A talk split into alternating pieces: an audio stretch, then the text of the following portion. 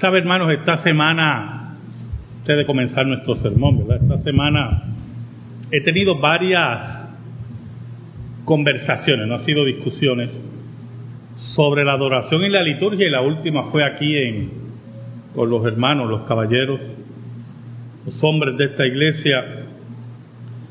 Y le he comentado a mi esposa que hay una profunda y marcada ignorancia de lo que es una correcta adoración. Yo estuve hablando de la adoración verdadera en el programa de radio por un tiempo y cómo en lo que llamamos adoración, en cultos donde Dios debe ser el centro, eh, todavía en un por ciento alarmante, un por ciento altísimo, el hombre sigue siendo, el hombre y la mujer siguen siendo el centro del culto.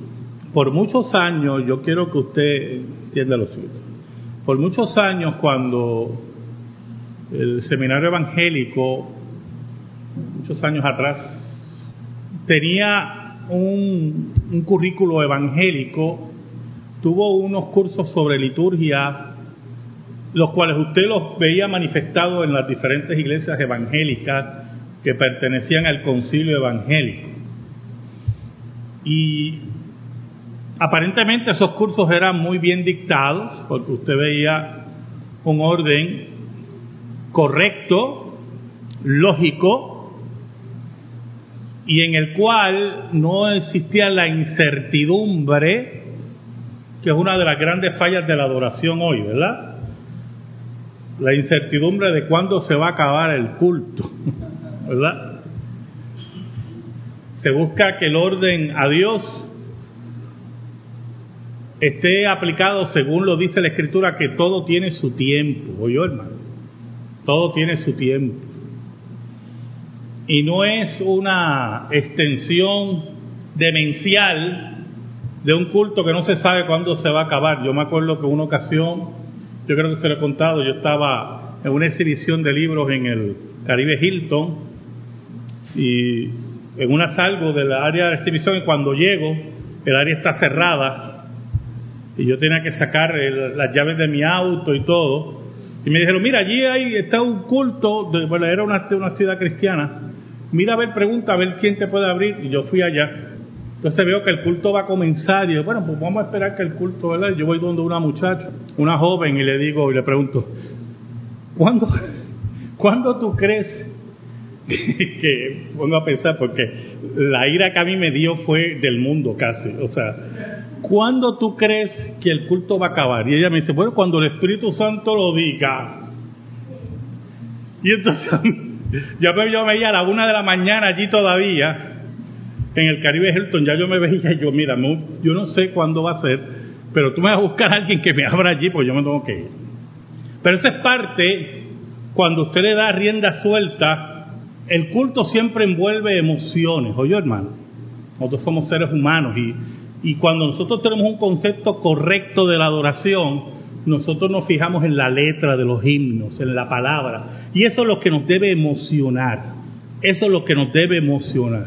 Que yo me ponga a llorar aquí en un sermón y usted llora porque yo lloro, pues ya es una emoción así de solidaridad, pero no es una emoción por la palabra, es algo de la profundidad espiritual. Usted me entiende, ¿verdad? Y es que muchas veces posiblemente leyendo la palabra en, la, en el sermón, en, en, el cántico, de la profundidad del cántico, pues uno quiera este, brincar y saltar y gritar, y ese es lo que nos habla la Biblia del dominio propio. De nosotros tenemos un dominio propio porque Dios quiere que nosotros gobernemos nuestras emociones, no que nuestras emociones nos gobiernen a nosotros. Porque cuando usted gobierna sus emociones, las puede dirigir a, conseguir fruto de las mismas. ¿Por qué viene todo esto, verdad? Y es que cuando yo tomé este programa y vi el calendario litúrgico ayer, decía que era el domingo de todos los santos, y por primera vez el calendario litúrgico, por primera vez, me sonó católico romano. y me asusté un poquito. Pero sabía, ¿verdad?, que era el domingo también de los mártires y donde no es que honramos a los mártires aquí, ¿o yo? Aquí el único mártir que nosotros honramos es Jesucristo, el mártir, ¿verdad? Pero sí recordamos los eventos bíblicos donde mártires enfrentaron sus enemigos con una entereza y un valor que solamente Dios puede dar. Pero yo quiero que usted entienda, hermano, que muchas veces no perseguimos ser mártires, pero Cristo dijo que el mundo nos iba a aborrecer, que el mundo nos iba a odiar. Y lamentablemente muchas iglesias no quieren que el mundo los odie, sino que los ame, que los alumbre con sus luces fugaces y falaces, y no que los alumbre la luz de Cristo, que es la luz única y verdadera que nos da el valor por el Espíritu Santo de ser testigos, como dice Lucas. Por lo tanto, el mundo, y es el título de nuestro sermón en esta tarde, nunca le va a importar que usted diga la verdad. No me importa que digas la verdad. Y quiero que me acompañen al libro de los Hechos, capítulo 7, y vamos a leer los versículos del 51 al 60. Dice así la palabra de Dios, en el nombre del Padre, del Hijo y del Espíritu Santo. Duros de servir e incircuncisos de corazón y de oídos, vosotros resistid siempre al Espíritu Santo como vuestros padres así también vosotros.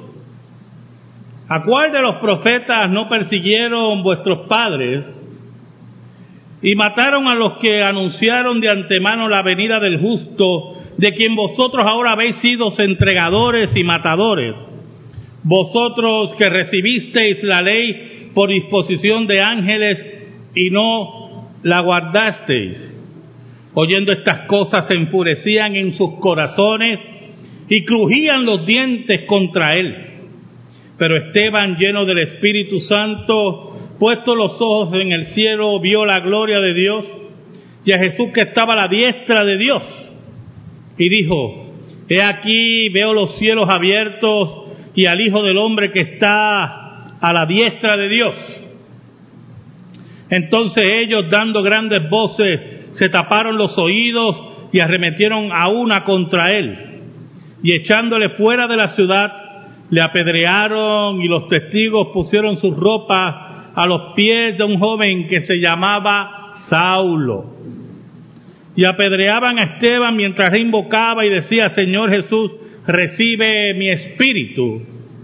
Y puesto de rodillas clamó a gran voz, Señor, no les tomes en cuenta este pecado. Y habiendo dicho esto, durmió. Oramos. Buen Dios, gracias te damos en esta tarde porque tú nos permites llegar aquí para adorarte y bendecirte. Esta iglesia, la iglesia de Cristo, el cuerpo místico de Cristo, que se ha levantado sobre la sangre de mártires y profetas. Te pedimos, Señor, en el nombre de Jesús, nombre que es sobre todo nombre, que tu Padre de luz y misericordia bendiga nuestras vidas, ilumine nuestra mente para entender tus grandes misterios y adorarte y bendecirte solo a ti por Cristo Jesús. Amén y amén. No me importa que me digas la verdad. Saben, hermanos, cuando usted lee esta porción de la Escritura, principalmente si lee todo el capítulo 7, usted va a ver el gran discurso de Esteban ante sus enemigos Esteban era un hombre de Dios, un diácono de la iglesia, y es interesante ver que él siempre estaba predicando la verdad del Evangelio. La verdad de aquel que venció la muerte. Pero lamentablemente, hermanos, la verdad no le gusta a muchas personas. La verdad hiere muchas conciencias. La verdad pisa callos. La verdad hace que algunos se refugien en su mentira. Y es interesante ver si usted va en algún momento en su hogar al capítulo 6, va a ver que Esteban era un predicador del Evangelio sencillo, sin ninguna pretensiones, pero lamentablemente rodeado de profundos enemigos. Y aparte que aparentemente era un gran orador y predicador con el don de profecía, Esteban también tenía una vida intachable. Sabe, hermanos, uno de los grandes respaldos a la verdad son las vidas intachables, las vidas consagradas a Dios. Todos somos pecadores, pero nuestra aspiración como creyentes, como aquellos que vivimos a la luz de la ley de Dios, sin los faros falsos del mundo, es que nuestra vida se refleje santidad y brillo de santidad. Y esa vida va a respaldar nuestro mensaje que debe ser la verdad. Oiga, y Esteban tenía una vida intachable y sus enemigos no sabían por dónde acusarlo. Un día decidieron sobornar a un grupo para que dijeran mentiras sobre Esteban. La mentira siempre será un juego en la mentalidad del mundo porque con la mentira el mundo consigue lo que quiere. ¿Sabe? Los otros días vi una noticia un noticiero denunciando un anuncio comercial de unos zapatos deportivos. Están anunciando unos zapatos deportivos que tienen esto, que tienen lo otro. Pero lo más interesante de los zapatos deportivos es que te ayudan a rebajar. Y el anuncio, estaban denunciando ese anuncio como una mentira. Y esta mañana, antes de salir a donde estuve predicando esta mañana, estaban dando el anuncio, vendiendo esos tenis maravillosos que te hacen rebajar. Ya estaba denunciado, pero como quiera el anuncio estaba presente. Porque el mundo va a utilizar cualquier mentira para sacar sus beneficios. El mundo odia la verdad.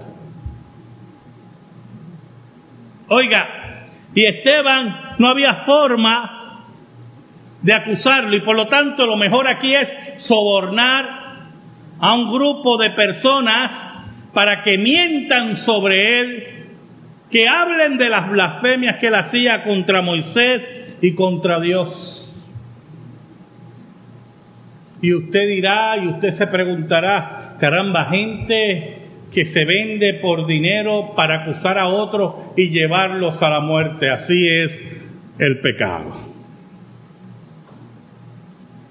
El pecado y los pecadores son capaces de venderse al mejor postor, porque a ellos no le importa la verdad, sino el beneficio que saquen al momento.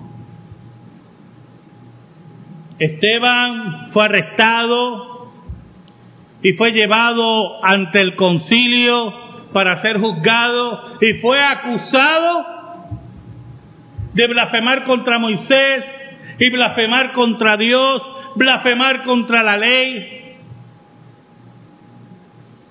Y después que ocurren las acusaciones, dice la Biblia que el sumo sacerdote le preguntó a Esteban, ¿esto es así?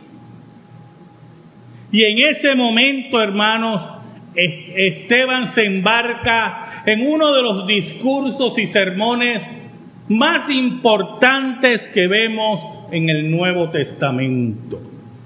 En el Nuevo Testamento tenemos pocos sermones completos. De los pocos que tenemos, muchos son de nuestro Señor Jesucristo. El sermón más importante, el sermón del monte. Pero lo interesante de este discurso de Esteban, hermanos, es los datos que Esteban nos da en él. Datos que tienen que ver con la tradición mosaica, que no encontramos en el Antiguo Testamento. Datos que pertenecen a, a esa tradición mosaica que aparentemente gracias al Espíritu de Dios por medio de Lucas, hoy entendemos que son datos históricos. Es Esteban el que nos dice que Moisés fue criado y enseñado en las artes y en todo el conocimiento de Egipto. Es por medio de Esteban que nosotros sabemos eso. Que Moisés era un hombre estudioso, un universitario, que fue criado y enseñado en las mejores universidades de su tiempo. Por lo tanto, no dudamos que Moisés, por esa enseñanza, no solamente supiera el idioma de los egipcios basado en jeroglíficos, sino también otros idiomas, un dominio de idiomas, un dominio de una cultura y de varias culturas por sus estudios. Así, sucesivamente, Esteban nos habla que los primeros 40 años Moisés estaba en Egipto y después que ocurre lo que ocurre con Moisés, él huye a Madián y allí está 40 años más. Datos interesantísimos, ¿verdad? Que oímos de la voz de Esteban, donde nos dice que engendró dos hijos. Por lo tanto, estamos frente a un hombre que tiene un dominio de la historia de Israel, de las tradiciones religiosas de Israel, respetuoso en su enseñanza de su herencia, pero es llevado ante el concilio por la mentira. Porque el mundo no le importa la verdad. Usted tiene que entender eso. No importa cómo prediquemos aquí, no importa cómo yo exponga la verdad, si el Espíritu de Dios no trabaja con el que está sentado, no va a escuchar a Dios. Ahora, llegó un momento que Esteban hace una denuncia contra estos hombres que lo estaban escuchando. Y la denuncia estaba basada en los profetas. Había un problema, hermanos, con los profetas y el pueblo de Israel. Los profetas fueron asesinados por los judíos. Los profetas fueron odiados por el pueblo judío. Algunos fueron apedreados, otros fueron aserrados, otros fueron burlados. Los profetas no eran muy queridos por el pueblo judío. Y por lo tanto Esteban hace una denuncia desde la escritura, esto es muy importante, mire qué interesante, la denuncia de Esteban es desde la escritura. Cuando Esteban señala a Israel como culpable, lo hace desde la escritura, citando a los profetas. Pero los hombres que lo rodeaban no querían oír. El mundo no quiere oír la verdad. el mundo no le interesa la verdad. ¿Sabe? Esta mañana estaba leyendo en el Nuevo Día, regularmente casi todos los domingos sale un artículo de Vargas Llosa, el gran escritor peruano. Y esta mañana él estaba escribiendo sobre el Tea Party en Estados Unidos, ¿verdad? Y todos esos muchachos de derecha que tanto aman a su nación. Pero en una dice algo muy importante. Él dice que los peregrinos, cuando llegaron a las tierras que después se convirtieron en los Estados Unidos, buscaban libertad religiosa, pero también buscaban libertad individual. Los Estados Unidos se fundan sobre las libertades individuales de los seres humanos y que esas libertades, escuche, que esas libertades fueran respetadas como tú respetabas la libertad individual de tu vecino. Y eso me puso a pensar. Y pensé en el que tenía que pensar, en nuestra estrella, la luz que ilumina la juventud hoy, Ricky Martin, el que nos quiere atosijar por boca, ojo y nariz. Y usted dirá, ¿y en qué sentido usted pensó, pastor? En este sentido que algunos de ustedes nos han dado cuenta.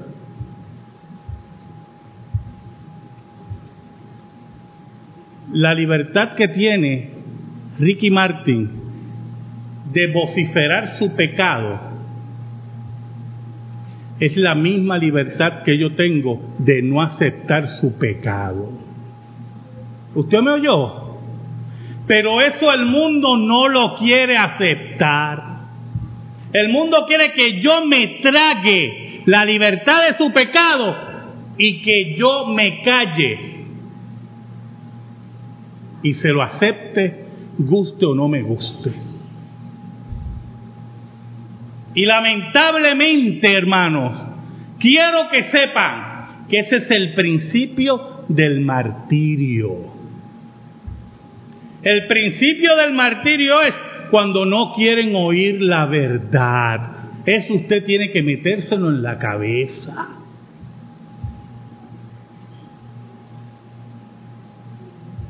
¿Sabe algo? Yo lo dije una vez, yo lo voy a volver a repetir en esta tarde. Alguien puede decir, bueno, esa es la vida de Ricky Martin, ese es su cuerpo y él hace lo que quiere con su cuerpo. No. ¿Usted me oyó?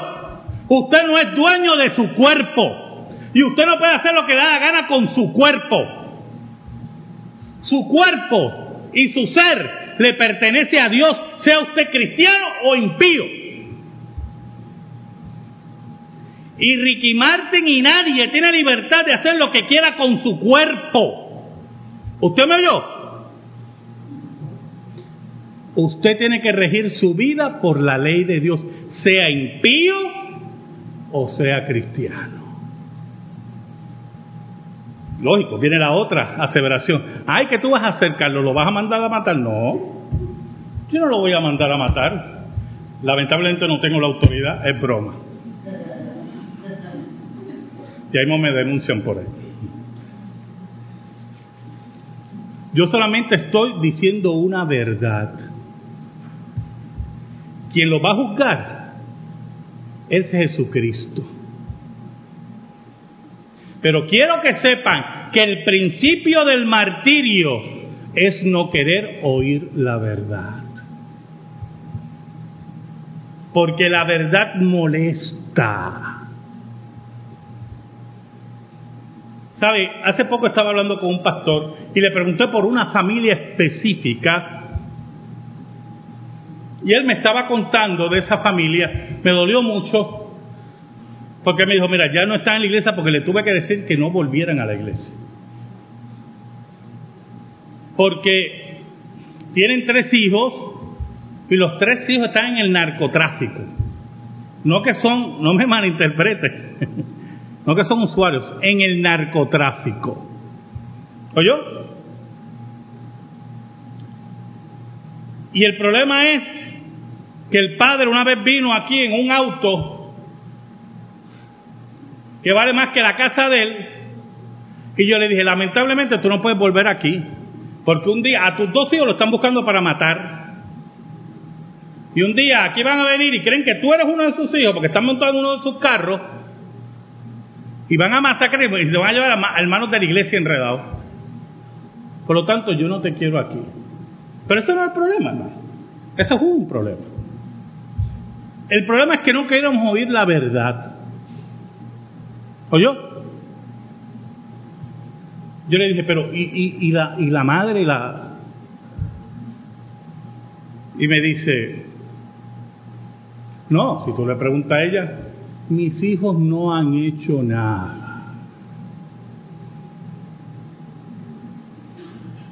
Son buscados en 32 estados por el FBI,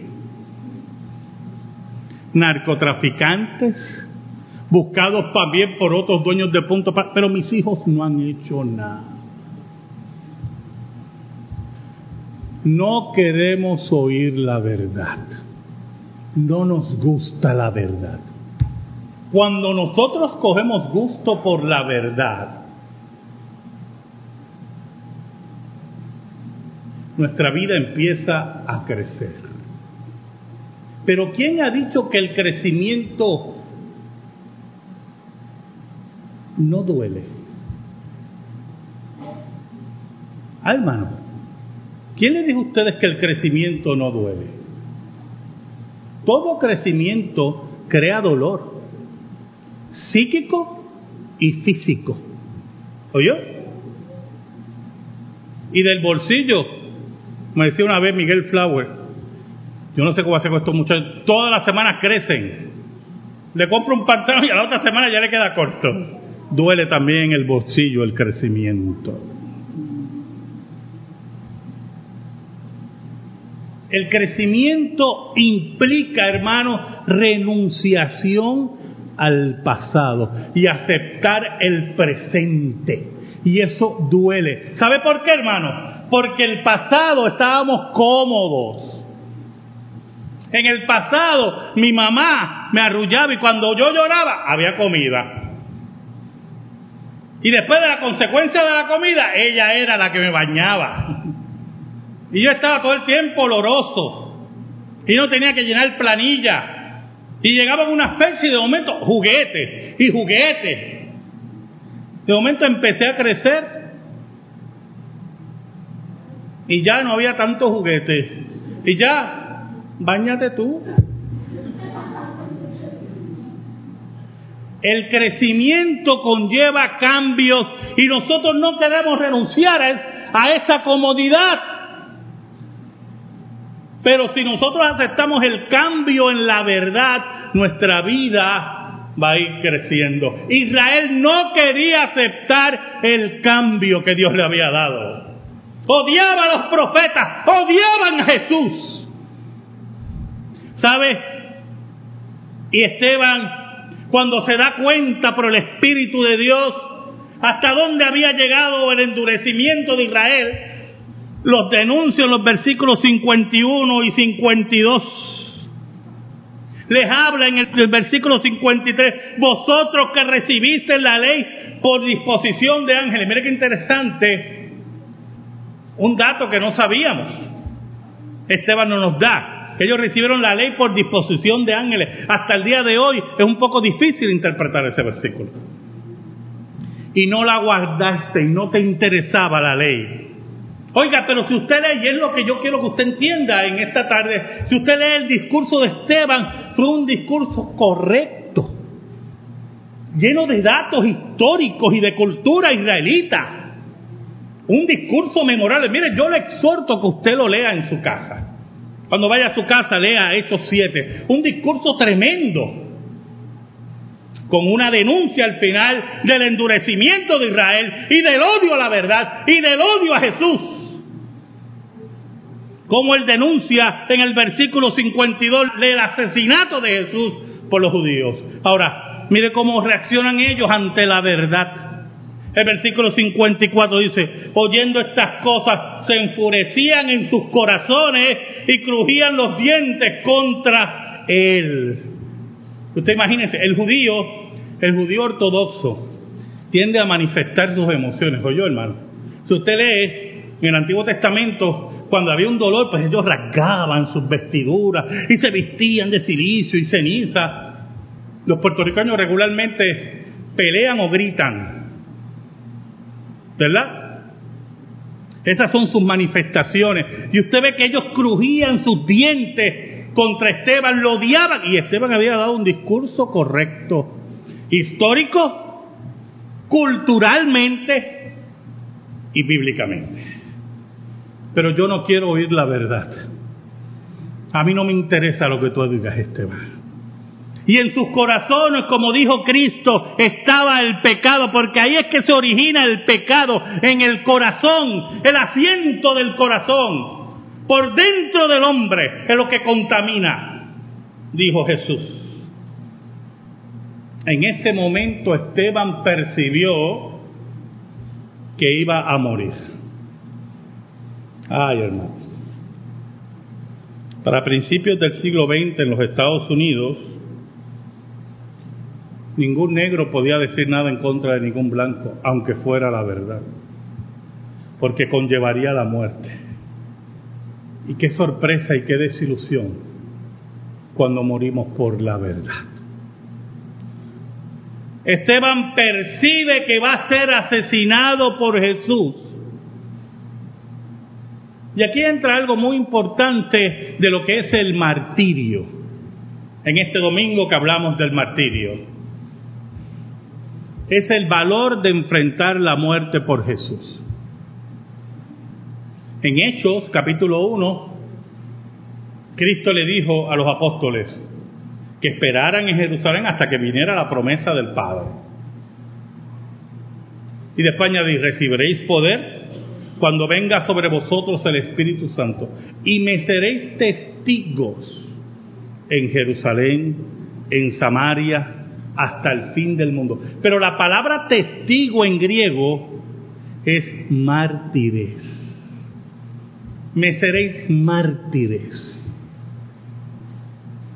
Por eso el versículo 55 dice, pero Esteban lleno del Espíritu Santo, puesto los ojos en el cielo, vio la gloria de Dios y a Jesús que estaba a la diestra de Dios. Y tuvo una visión de la gloria de Dios y se dio cuenta que iba al encuentro con su Dios. Y dijo, he aquí veo los cielos abiertos y el Hijo del Hombre que estaba a la diestra de Dios. Y cuando habló de la diestra de Dios y que Jesús estaba a la diestra de Dios, fue el colmo para la mentalidad judía. Porque nadie se puede sentar a la diestra de Dios si no es Dios mismo. Y estaban, estaba diciendo, Jesús es Dios. El que ustedes mataron es Dios. El versículo 57 dice, entonces ellos dando grandes voces, grandes gritos, es la traducción más correcta, grandes gritos, se taparon los oídos y arremetieron aún contra él. Yo quiero que usted, no sé si usted puede entrarse, yo, yo entré en estas cosas tremendas. Dice que crujían los dientes, que lo odiaban y ahora se tapaban los oídos. Todo es una escena, ¿verdad? Con, una obra maestra de la manifestación cultural judía cuando odian a alguien. Se tapaban los oídos, no queremos oírte, te odiamos, te odiamos. Y el odio lo querían consumir. Y se consumían en su odio y buscaban realizar su odio, consumar su odio y el versículo 58 dice, y echándole fuera de la ciudad, le apedrearon y los testigos pusieron sus ropas a los pies de un joven que se llamaba Saulo. Y aquí es que yo quería llegar, hermano.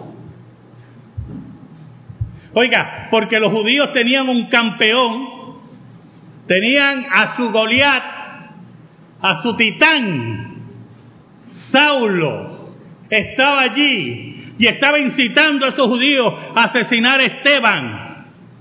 Y le ponían, mire, cuando dice que ponían su ropa a los pies de Saulo, implican, tú eres nuestro líder. Tú eres nuestro portavoz. Tú eres nuestra luz. Había un solo problemita. ¿Qué fue lo que dijo ahorita? Saulo no se pertenecía. tú no te perteneces, yo no me pertenezco. Saulo era propiedad de Dios.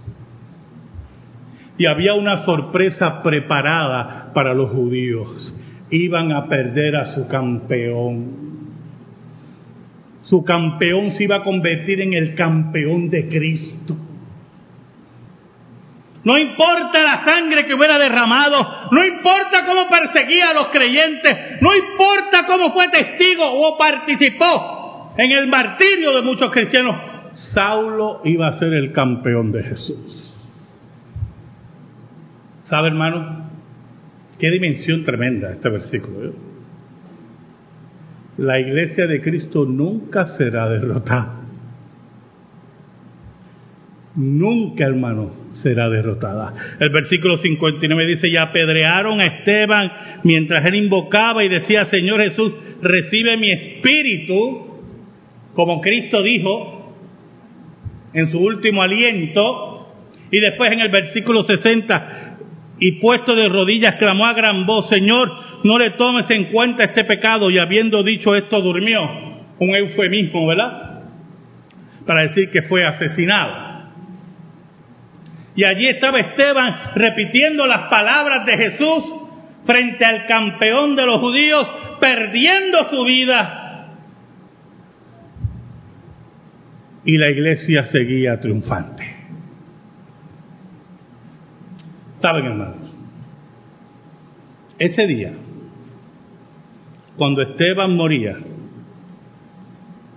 los judíos no querían oír la verdad. Saulo tampoco la quería oír. Pero Jesús quería que Saulo oyera la verdad. Y cuando Jesús quiere, tú no tienes voluntad. Amén.